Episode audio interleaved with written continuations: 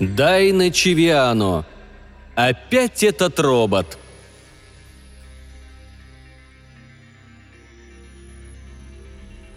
Гаванна, 19 февраля 2157 года.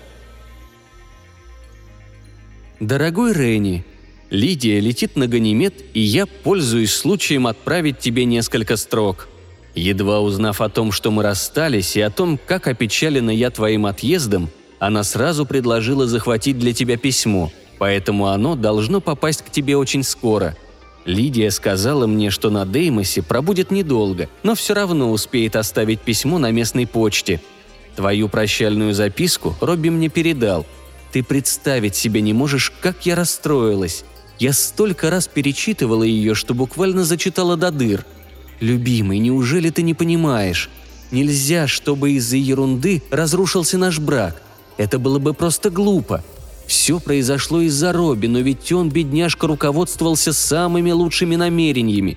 Если бы ты его сейчас видел, он такой грустный. Он робот очень впечатлительный и теперь ничего не делает, только лязгает суставами и горюет. И уж если говорить честно, давай признаем, любимый, ты виноват не меньше, а то и больше, чем он. Если бы не эти противные стеклянные конденсаторы, ничего бы не случилось. Ведь не зря, наверное, пишут на этикетке – Берегите от роботов. О чем ты думал, когда оставил их на полке в кухне? Наверняка о своих ужасных сатурнианских круках. Не понимаю, чем эта гадость так тебя приворожила. Но возвратимся к Робби. Если бы ты не оставил стеклянные конденсаторы на виду, Робби их не схватил бы и не поменял на свои. А ведь ты знаешь сам, как эти конденсаторы влияют на внутреннее такое тонкое устройство любого робота – Робби впал в эйфорию, и когда ты попросил у него лунное средство для укрепления волос, он, не разглядев этикетку на пузырьке, дал тебе пятновыводитель. Повторю, опять виноват только ты. Когда бы другому могло прийти в голову поставить пятновыводитель рядом с лунным средством для укрепления волос?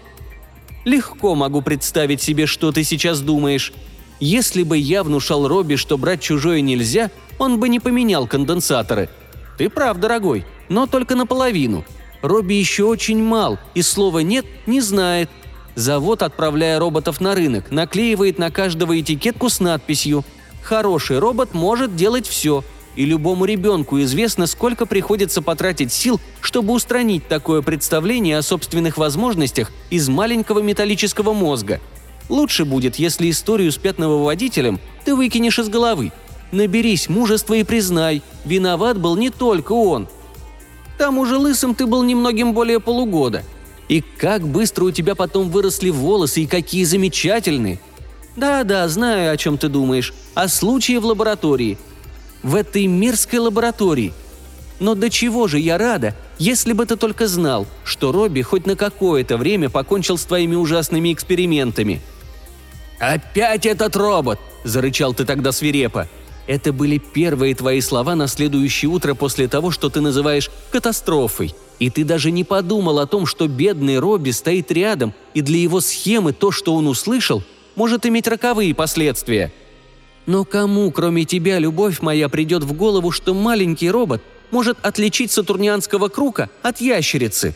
Хотя тебе очень хотелось спать, ты ни в коем случае не должен был допускать, чтобы Робби самостоятельно наводил в лаборатории чистоту – Пусть намерения у него были при этом самые хорошие, и уж подавно не следовало тебе поручать ему выбрасывать мертвых ящериц в мусоропровод.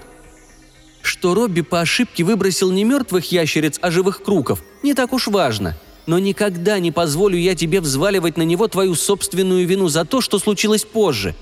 Если обожаемым тобой круком взбрело в голову вылезти из мусоропровода, вернуться в лабораторию, разбить два пузырька несмываемых чернил – съесть подопытных крыс и разбросать по лаборатории твои неудобочитаемые записи, то уж, Робби, извини, абсолютно здесь ни при чем. Он только выполнял приказ выбросить мертвых ящериц. И коли на то пошло, раз уж твои мерзкие круки съели крыс, их-то круков, ты должен был использовать как подопытных животных, а не вопить истошно в присутствии малыша Робби. Но понимания и чуткости от тебя ждать не приходится. В голове у тебя одни круки – и ты не придумал ничего лучшего, чем подобрать их, заговорить с ними как с детьми, а потом бережно и любовно посадить их назад в клетку. Просто стыд. Что сказали бы знакомые, если бы увидели, как ты стоишь перед клеткой и любуешься этими омерзительными тварями, которые только и знают, что строить рожи и показывать языки? Нет, даже в голове не укладывается. Убеждена, любовь моя, что тебе следовало бы показаться психиатру. Я всегда подозревала, что работа на Деймосе твою нервную систему вовсе не укрепляет. А сейчас я голову дам на отсечение, что работа эта тебе просто вредна. Но оставим эту неприятную историю и поговорим о нас с тобой. Если решишь вернуться на Землю, мы могли бы на несколько дней поехать отдохнуть. Уверена, что на базе возражать не станут. Я уже думала об отеле «Селена» в Вородеро. Идеальное место для нового медового месяца. Говорят, в баре «Космос» чудесно. И к тому же это единственный бар на Кубе, где можно послушать настоящую космическую музыку. Сейчас Робби стоит около меня – смотрит из-за моего плеча, как я пишу. И когда я уверила его, что ты скоро приедешь, глазенки его радостно заморгали. В том, что ты приедешь, убеждена, и не только потому, что ты меня любишь, но и потому, что кроме меня никто на земле не вынесет твоих противных-препротивных круков, без которых ты жить не можешь. Жду космограммы, в которой ты сообщишь, что возвращаешься. С безграничной любовью, Анна. По скриптум – Робби просит, чтобы ты, если можно, что-нибудь ему привез. По-моему, лучше всего стеклянные конденсаторы –